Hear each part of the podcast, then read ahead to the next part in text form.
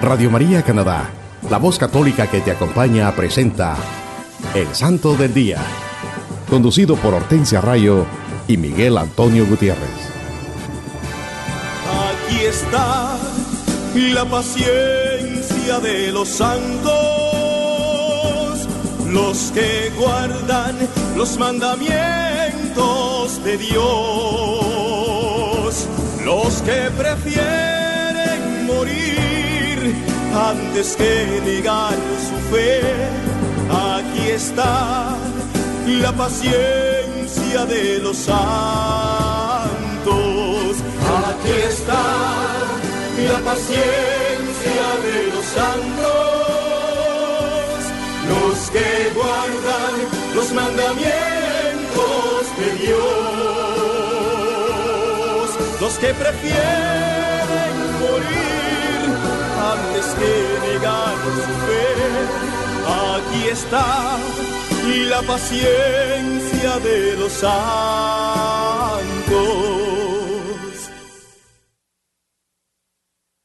Hola mis queridos hermanos.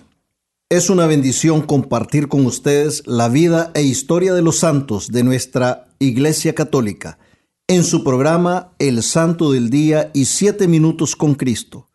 Reciban la gracia y la paz de Dios Padre y de Cristo Jesús, nuestro Salvador, desde Toronto a través de Radio María Canadá. Para los que nos escuchan en cualquier parte del mundo, también pueden ir a la internet o al sitio de Google y escribir radiomaria.ca diagonal SDD. Y esto los llevará directamente al website o sitio en la internet del Santo del Día, donde podrán tener acceso a todos los episodios anteriores. Es una gran bendición el poder compartir con ustedes la vida de los santos, estos hombres y mujeres valientes que decidieron cambiar el rumbo de sus vidas y encauzarlas por el camino que conduce a nuestro Señor Jesucristo.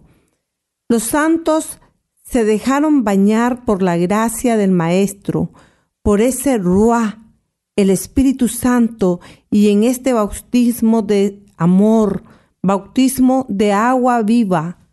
Ellos pudieron conocer más íntimamente a Dios y amarle con todo el amor que nuestro Creador se merece. Los santos decidieron dedicar sus vidas a seguir a Cristo Jesús y poner en práctica las enseñanzas de nuestro Maestro. Nosotros también tenemos que aspirar a la santidad. Dios nos llama a tomar esta decisión, mis hermanos. En los santos podemos ver las cualidades y prácticas cristianas que nos ayudarán a ser también fieles imitadores de Cristo Jesús.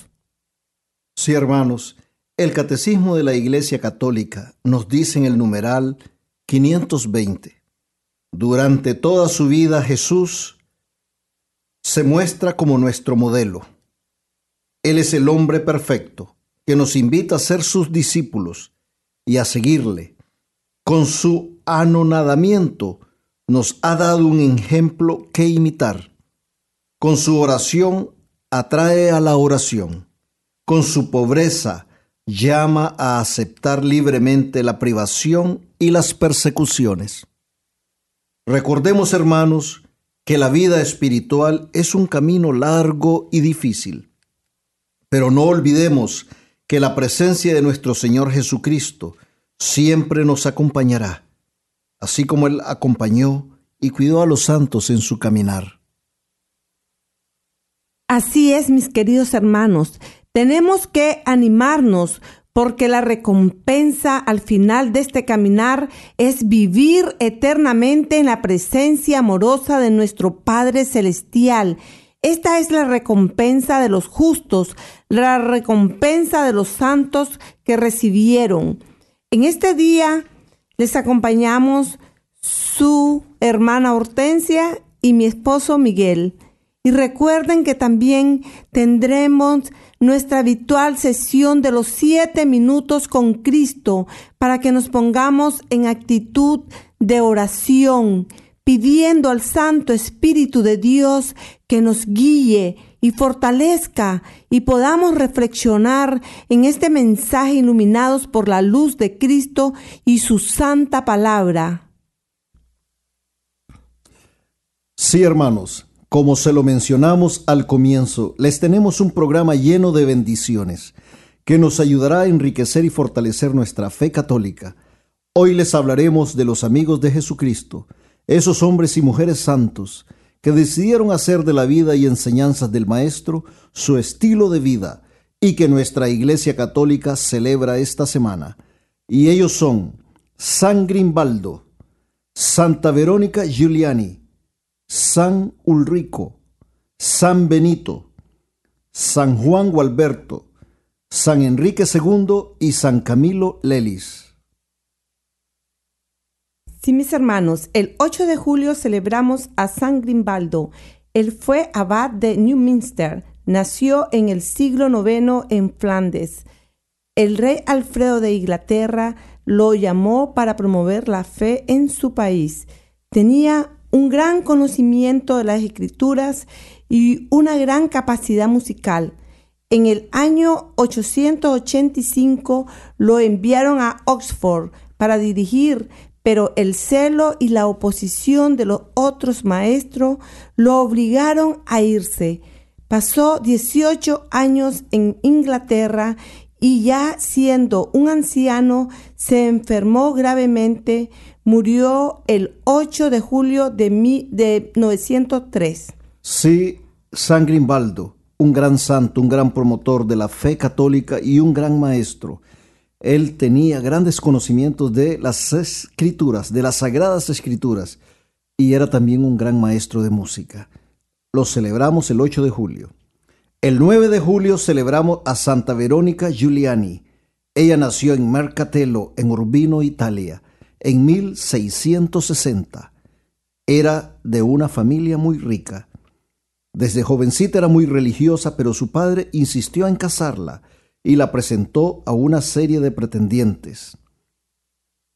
Esto la preocupó mucho y se enfermó. Entonces su padre comprendió el verdadero carácter de su vocación y le permitió entrar en el convento capuchino de las Clarisas Pobre en Cita di Castello en Umbría a los 17 años de edad. Allí permaneció el resto de su vida. Y qué interesante que, que sus padres, especialmente su padre, tuvo esa gran comprensión tuvo esa iluminación del Espíritu Santo para permitirle a Santa Verónica Giuliani que se quedara en la vida religiosa y como podemos ver aquí, permaneció el resto de su vida en un convento capuchino. Después de su profesión de fe tuvo una visión de Cristo llevando su cruz y comenzó a sentir un fuerte dolor en su pecho. Aquí hermanos vamos a ver todas las manifestaciones que Santa Verónica Giuliani experimentó en su vida, cómo Dios se le manifestó en su vida. Y vemos que ella tuvo una visión de Cristo llevando su cruz y sintió un fuerte dolor en su pecho. En 1693 tuvo otra visión en la que se le ofrecía el cáliz de los sufrimientos de Cristo. Cuando lo aceptó, después de una terrible lucha, su cuerpo y su alma llevaron para siempre las señales del sufrimiento del Señor. Sí, y al año siguiente aparecieron en su frente las huellas de la corona de espinas. Y el Viernes Santo de 1697, las impresiones de las cinco llagas sagradas. Como resultado de estas experiencias místicas, ella se convirtió en objeto de estrecha vigilancia por parte de sus superiores y las autoridades religiosas. Claro, este, las autoridades eclesiásticas querían ellos este, comprobar que realmente todo esto que le estaba sucediendo a Santa Verónica Giuliani eran cosas que, que realmente venían del Señor. Y también sus superiores, ¿no? Estaban al tanto de todo esto. Claro, una gran mística, ¿no? Eh, fue directora de novicias en su convento por 34 años, llegó a ser abadesa y murió el 9 de julio de 1727.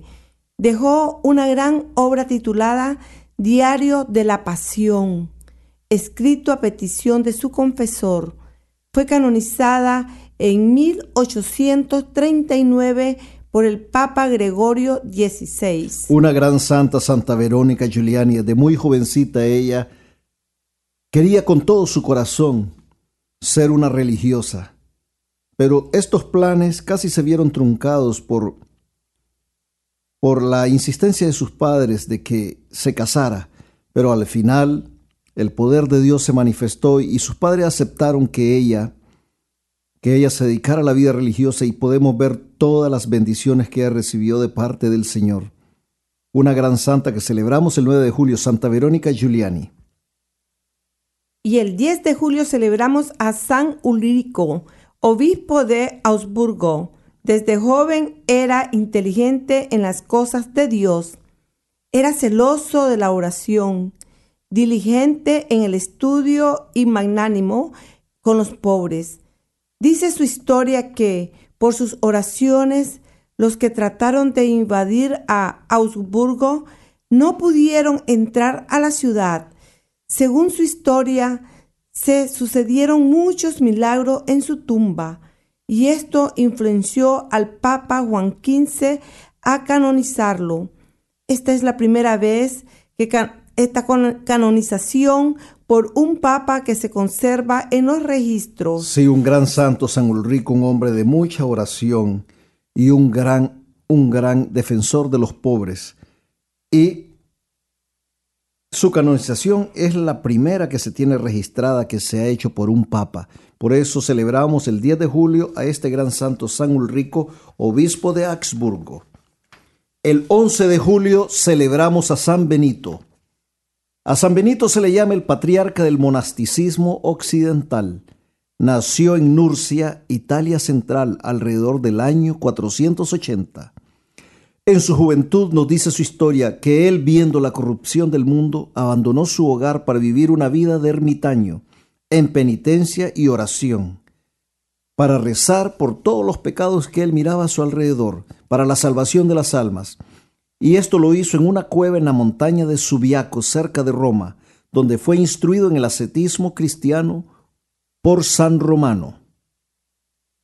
Sí, su reputación de santidad hizo que se reuniera un gran número de discípulos a su alrededor para que los erigió monasterios en los que vivían una vida en comunidad bajo una regla estricta en el año 529 dejó Subiaco por el monte Casino y allí fundó la gran abadía que se convirtió en el centro de la vida religiosa de Europa.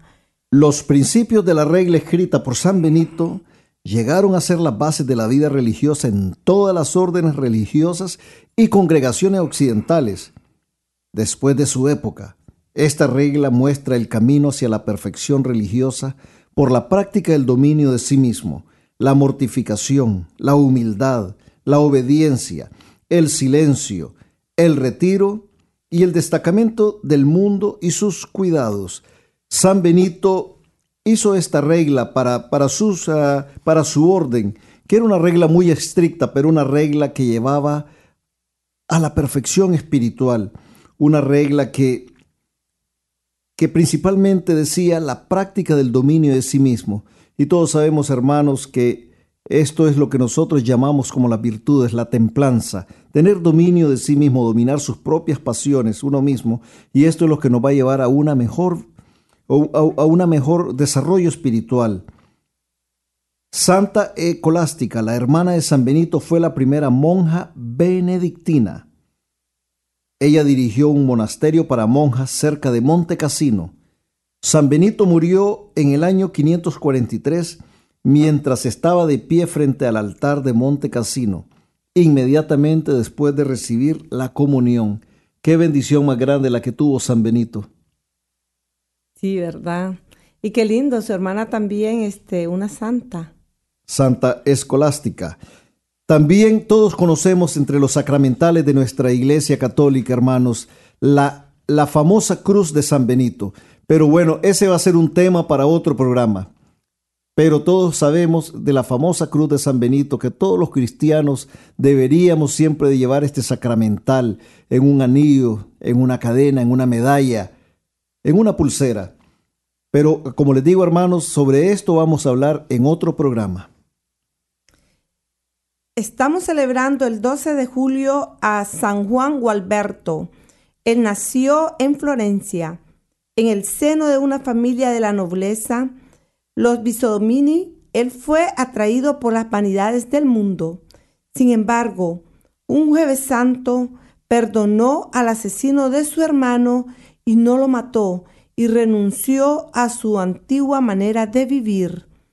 Entonces entró a la orden de San Benito y realizó tantos progresos espirituales que al morir el abad del monasterio, los monjes le quisieron dar esta posición, pero él no la aceptó. Se marchó de allí y con dos compañeros erigieron un pequeño monasterio, observando la regla de San Benito. San Gualberto tenía una gran humildad, nos dice su historia.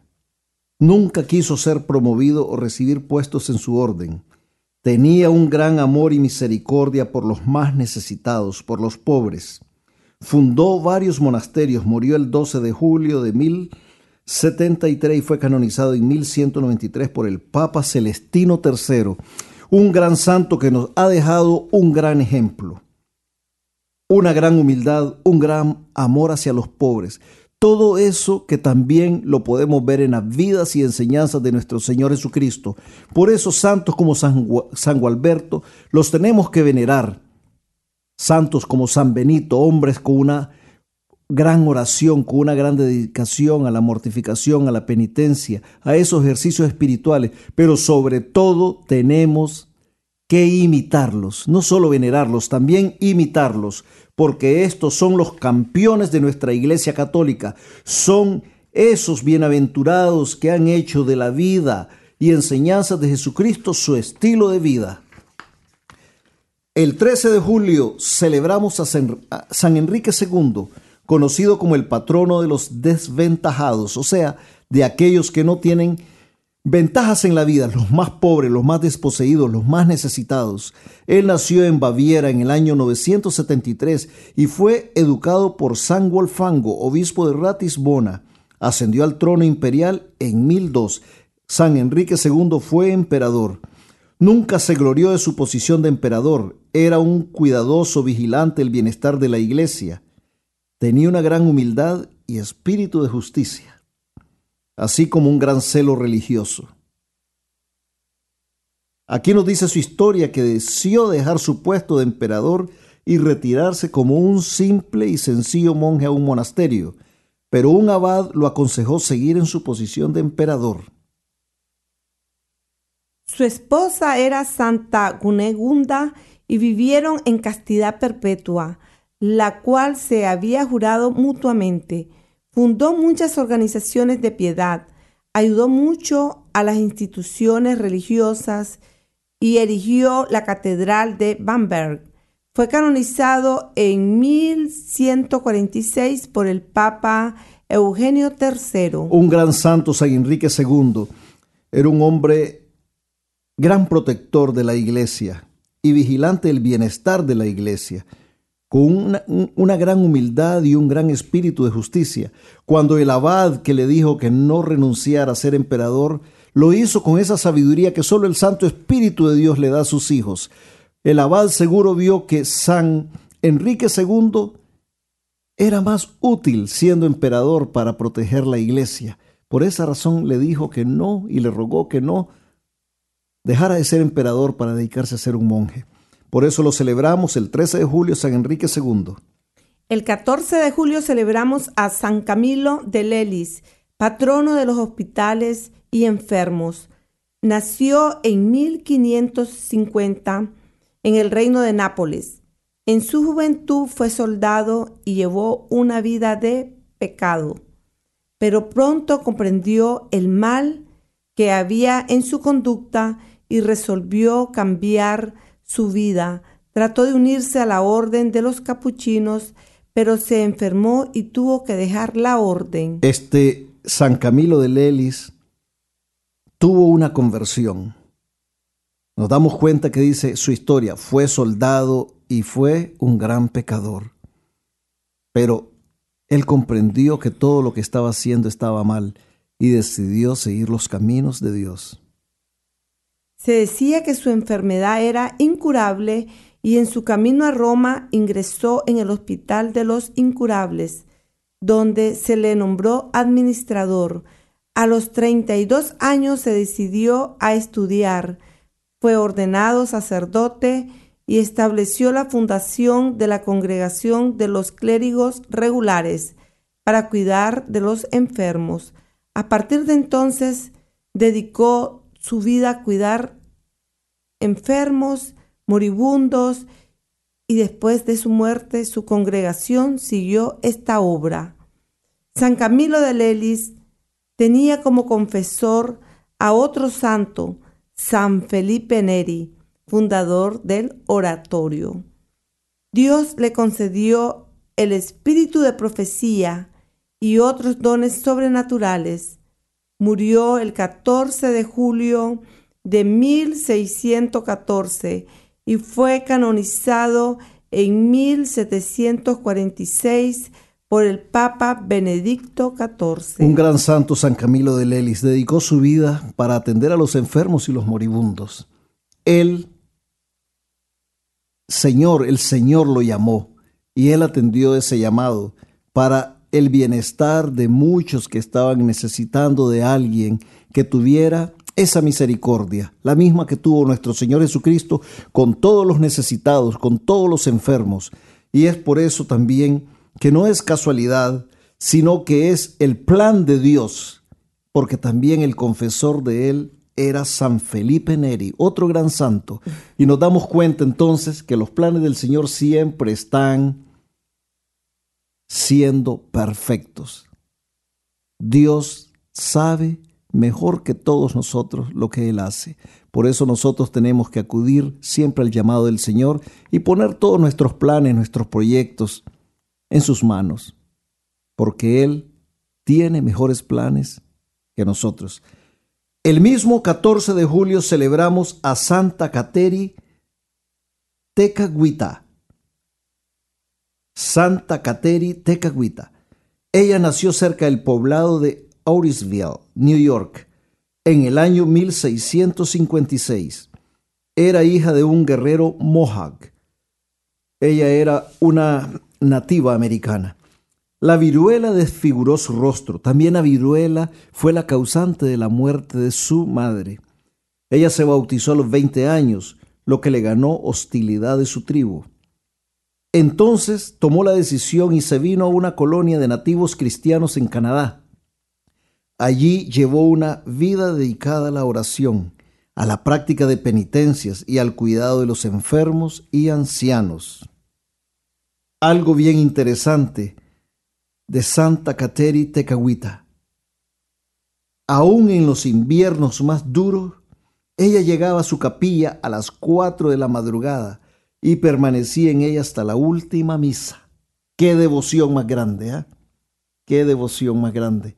Muchas veces nosotros tenemos la iglesia a un paso y no vamos. Una gran enseñanza acá. Una gran enseñanza acá de que hay que dedicarle el tiempo y sacrificarse por estar con Dios, porque Él da todo por nosotros y muchas veces nosotros no le dedicamos casi nada de tiempo. Cuatro de la mañana, un invierno duro en aquellos tiempos, súper más fuerte, no carro, no nada. No caminos, no nada de, de métodos de transportación, pero ella caminaba, llegaba ahí y allí se quedaba. Un gran sacrificio le ofrecía a nuestro Señor.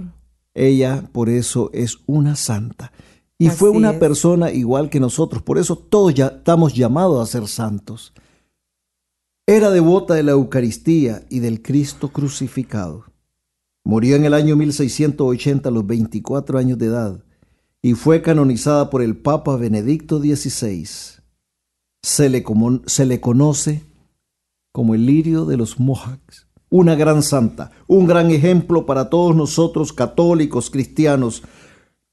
Santa Cateri Tecahuita. Eh, la celebramos el 14 de julio. Sí, mis hermanos, el 14 de julio celebramos a San Francisco Solano, el apóstol de América del Sur. Él nació en Montilla, Córdoba, España, en 1549. Se unió a los franciscanos observantes en 1569 y se ordenó en 1576. Era conocido por sus prédicas y conversiones pero después de 20 años pidió venir al nuevo mundo. Trabajó por el bienestar de los indígenas y de los colonizadores españoles por el resto de su vida. Se le conoció también como el trabajador milagroso del nuevo mundo. Interesante porque San Francisco Solano, el apóstol de América del Sur, él decidió venir al nuevo mundo tomó esa gran decisión de venir a evangelizar al nuevo mundo.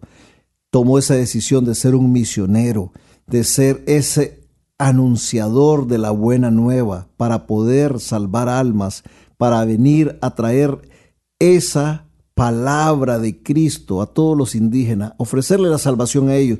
Y es por eso que lo recordamos, porque tomar esa decisión, hermanos, y en aquellos tiempos no es fácil. Y en estos tiempos también. Pero en aquellos tiempos yo creo que por lo menos ahora sabemos para dónde vamos y podemos saber qué es lo que, que podemos esperar. Pero en ese tiempo nadie sabía nada. Así es. Se dice que poseía muchos dones sobrenaturales San Francisco Solano. Como el pronunciar una palabra, dice, retiraba un ejército de atacantes. Una oración de él, dice, atraía peces del mar para las personas pudieran comer y un simple movimiento de su mano hacía que un toro rugiente se acostara tranquilamente a sus pies. En el año 1600 regresó al Perú, donde enseñó catecismo a los indígenas y predicó la penitencia a los españoles hasta su muerte en Lima en 1610. Fue canonizado en el año 1726 por el Papa Benedicto XIII un gran santo que celebramos también el 14 de julio, San Francisco Solano, el apóstol de América del Sur.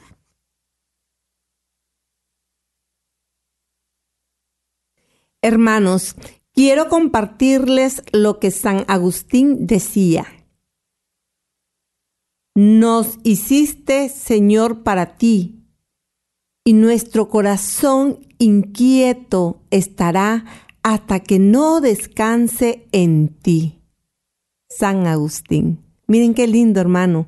Linda reflexión. Sí. Se la voy a leer de nuevo porque para que la mediten toda esta semana. Nos hiciste, Señor, para ti, y nuestro corazón inquieto estará hasta que no descanse en ti. Sí, hermanos, nosotros somos hechos a la imagen y semejanza de Dios. Así es, Miguel, para vivir en una eterna amistad con el Creador, en una unión íntima con Dios nuestro Padre Celestial, nuestro Abba. Pero el pecado nos aleja de Él, de nuestro Padre todas las distracciones que el mundo nos ofrece nos aleja de Dios, mis hermanos. Y es por eso que nuestros corazones siempre estarán inquietos. No podremos tener paz. Siempre sentiremos que hay algo que nos hace falta. Siempre estaremos experimentando ese vacío en nuestras vidas. Algo que está allí que no nos deja ser felices, sentirnos realizados plenamente, aunque vivamos rodeados de gente que nos ofrecen su amor y estima, nuestras familias, amigos, compañeros de trabajo, vecinos. Aunque tengamos todo este apoyo de todas estas personas, no podremos experimentar ese gozo, ese regocijo en nuestros corazones si no lo abrimos a la fuente de gracia que es Jesucristo. Es una decisión que solo nosotros podemos hacer. Si queremos realmente sentir descanso, tenemos que renunciar al pecado y a todos aquellos malos hábitos que nos hace daño. El único que puede salvarnos, que puede ayudarnos, es nuestro Señor Jesucristo, nuestro Padre.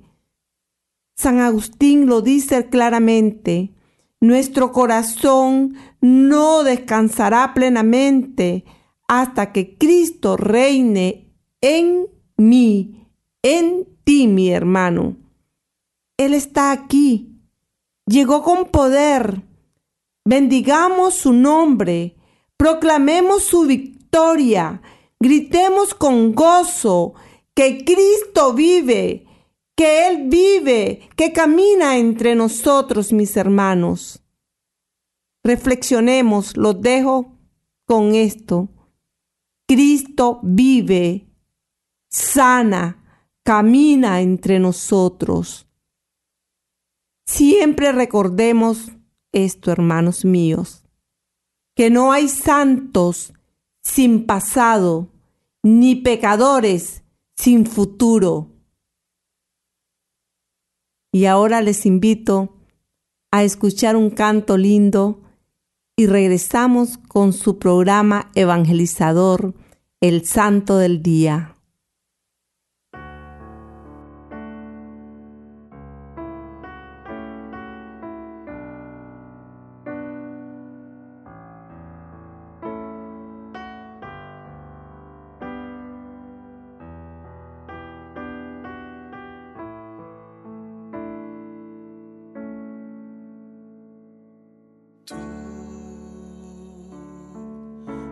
has venido a la orilla, no has buscado ni a sabios ni a ricos.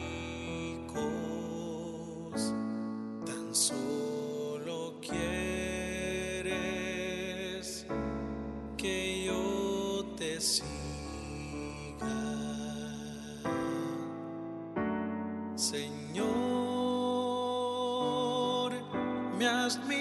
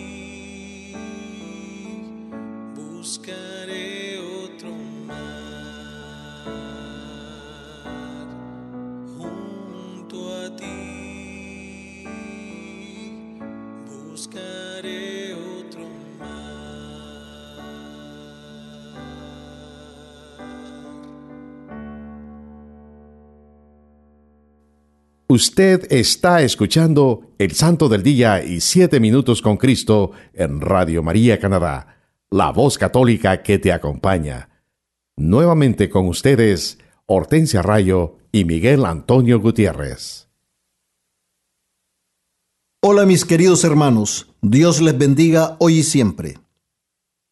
Bienvenidos a una nueva emisión de Siete Minutos con Cristo en esta nueva transmisión de Radio María Canadá, la voz católica que te acompaña.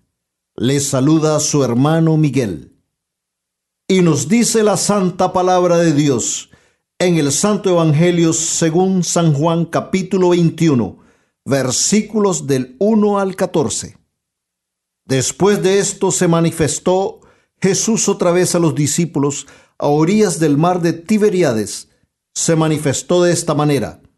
Estaban juntos Simón Pedro, Tomás llamado el mellizo, Natanael el de Caná de Galilea, los de Zebedeo y otros dos de sus discípulos. Simón Pedro les dice, voy a pescar. Le contestan ellos, también nosotros vamos contigo. Fueron y subieron a la barca, pero aquella noche no pescaron nada. Cuando ya amaneció estaba Jesús en la orilla, pero los discípulos no sabían que era Jesús. Díceles Jesús, muchachos, ¿no tenéis pescado? Le contestaron, no. Él les dijo, echad la red a la derecha de la barca y encontraréis. La echaron pues, y ya no podían arrastrarla por la abundancia de peces. El discípulo a quien Jesús amaba dice entonces a Pedro, es el Señor. Se puso el vestido pues estaba desnudo y se lanzó al mar. Los demás discípulos vinieron en la barca, arrastrando la red con los peces, pues no distaban mucho de tierra, sino unos doscientos codos. Nada más saltar a tierra ven preparadas unas brasas y un pez sobre ellas y pan. Dícele Jesús, Traed alguno de los peces que acabáis de pescar. Subió Simón Pedro y sacó la red a tierra, llena de peces grandes, ciento cincuenta y tres. Y aun siendo tantos, no se rompió la red. Jesús les dice, venid y comed. Ninguno de los dos discípulos se atrevía a preguntarle, ¿quién eres tú? sabiendo que era el Señor. Viene entonces Jesús, toma el pan y se lo da y de igual modo el pez. Esta fue ya la tercera vez que Jesús se manifestó a los discípulos, después de resucitar de entre los muertos. Palabra de Dios. Te alabamos, Señor. Queridos hermanos, esta es la tercera vez que nuestro Señor Jesucristo se le aparece a sus discípulos después de haber muerto en la cruz y haber resucitado con gloria al tercer día. Sí, el Maestro murió, resucitó y se glorificó. Entonces se le aparece a sus discípulos. Después de tres años de vivir al lado de Jesucristo, los discípulos toman la decisión de volver a, los quehaceres u ocupaciones que ellos tenían antes de haber tomado la decisión de seguir al Maestro. Y regresaron a Galilea. Pedro decide que es tiempo de volver a pescar, como lo hacía antes de conocer a Jesucristo. Y él les dice a los que estaban ahí con él, voy a pescar. Y los demás le contestan, también nosotros vamos contigo. Fueron y subieron a la barca, pero aquella noche no pescaron nada. Cuando amaneció, Jesús estaba a la orilla, pero ellos no sabían que era Jesús. No lo reconocieron sería por la tristeza que los embargaba, sería el cansancio, pero no lo reconocieron. Aun cuando Él les pregunta, ¿no tenéis pescado? Tampoco lo reconocen y le contestan con un no, un no cortante, tal vez producto de la frustración que sentían al no haber pescado nada la noche anterior. Igual nos sucede a nosotros, hermanos. Cuando no hemos tenido un día bueno, cuando algo que esperábamos obtener no lo recibimos, entonces esa es la reacción que nos embarga.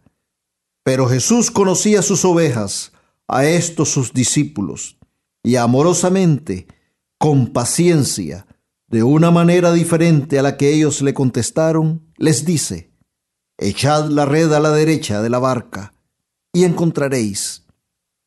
El Señor siempre lo sabe todo, Él siempre nos guía, y cuando nosotros le obedecemos, cuando le escuchamos, cuando le ponemos atención a su llamado, a lo que Él nos dice, los frutos no se dejan esperar en nuestras vidas. Así, como los discípulos lo hicieron. Ellos no lo reconocieron de inmediato, y a pesar de que para ellos era un extraño el que les hablaba, y que ellos eran pescadores experimentados, esa era su profesión, no dijeron nada e hicieron lo que el maestro les indicó. Algo debieron haber sentido en sus corazones, porque hicieron lo que él les dijo y echaron la red, y no podían arrastrarla por la abundancia de peces. Así como el maestro le habló a estos pescadores experimentados, que se las sabían todas en ese mar de Galilea, pero ellos lo escucharon sin saber quién era.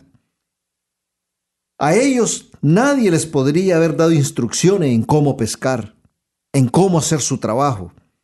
Pero Jesucristo en su gran amor y misericordia y en su gran sabiduría nos guía de una manera mejor de la que nosotros con toda nuestra experiencia e inteligencia y capacidad humana lo podríamos hacer. Sus planes son mejores que los nuestros. Si somos humildes y obedecemos como lo hicieron sus discípulos, entonces gozaremos de las maravillas y abundancias que nuestro Señor Jesucristo puede hacer en nuestras vidas. Es en este momento, hermanos, que sucede esto tan maravilloso, cuando el discípulo amado reconoce a Jesús y se lo dice a Pedro, es el Señor. Este hecho tan prodigioso solo podía tener una explicación. Y el discípulo amado encontró la explicación inmediatamente a lo que había sucedido. Ellos no pescaron nada. Y entonces aparece Jesús ante ellos y todo cambia. Todo se transforma. Y se manifiesta en la abundancia de los peces, cuando hasta hace poco lo único que habían experimentado era la escasez y la desesperación y la frustración al no haber podido pescar. Y la paz de Jesucristo vuelve a ellos. El Maestro resucitado les trae la paz y el consuelo a sus vidas. Otra vez, también ellos experimentan el gozo al verlo, el gozo que la resurrección de Cristo trae a sus vidas. Y este mismo gozo y esta misma paz es la que nosotros debemos experimentar al saber que nuestro Señor Jesucristo ha resucitado para darnos vida y vida en abundancia. Él venció a la muerte y el pecado y resucitó con gloria y se queda vivo entre nosotros para siempre. Nosotros debemos experimentar esta alegría que sintieron los discípulos al ver al Maestro resucitado hablándoles, consolándoles, guiándolos otra vez.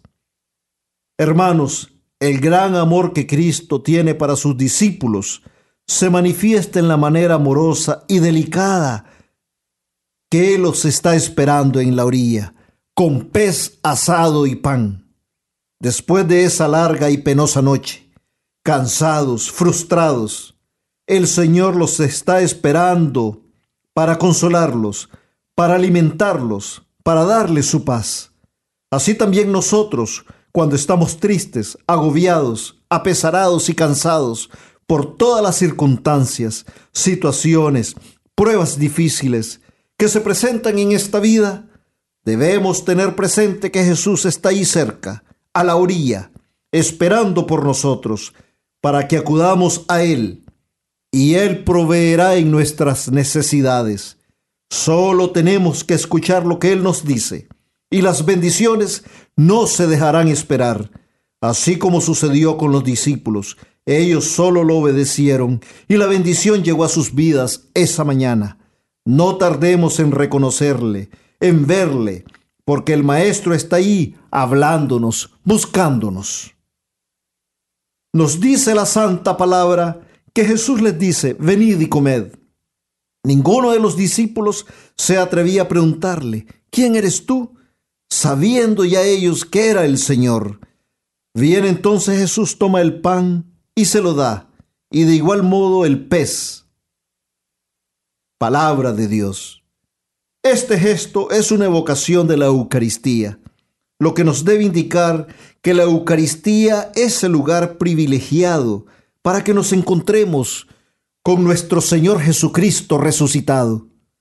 Hermanos, reflexionemos en esta semana si estamos dispuestos a echar la red por el lado derecho, por el lado que nuestro Señor Jesucristo nos lo dice, o seguiremos echando la red por el lado que a nosotros nos parece más conveniente. Recordemos que cuando el Maestro nos habla y nos guía, siempre seremos bendecidos. Siempre que nos dejemos guiar por sus palabras y enseñanzas, vamos a experimentar el gozo de ver las maravillas que Jesús puede hacer en nuestras vidas si le escuchamos. Al igual que el discípulo, también nosotros nademos hacia donde está Jesús, esperándonos para hacernos partícipes de su gloriosa resurrección, para que podamos sentir su infinito amor y misericordia, para que podamos recibir esa vida en abundancia que Él nos ha prometido, y que es decisión de nosotros gozar de esas bendiciones. Roguemos a la Virgen Santísima, Madre de Dios y Madre nuestra, que nos ayude para que nuestro corazón siempre esté atento y dispuesto al llamado de nuestro Señor Jesucristo. Y nunca, nunca olvidemos que amar a nuestros hermanos tal y como son y sin condiciones es ser amigos de Jesucristo. Gracias por acompañarnos y les dejamos con estas lindas reflexiones, mis hermanos. Y sigan en sintonía de todos los programas de nuestra emisora Radio María Canadá, la voz católica que te acompaña. Hasta la próxima, que Dios les bendiga hoy y siempre.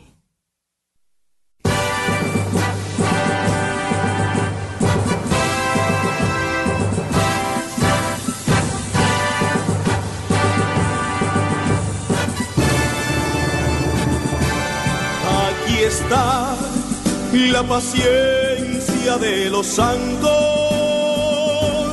los que guardan los mandamientos de Dios, los que prefieren morir antes que negar su fe. Aquí está la paciencia de los santos. Usted escuchó El Santo del Día y Siete Minutos con Cristo, conducido por Hortensia Rayo y Miguel Antonio Gutiérrez, en Radio María Canadá, la voz católica que te acompaña. Los que prefieren morir antes que negar su fe. Aquí está la paciencia de los santos.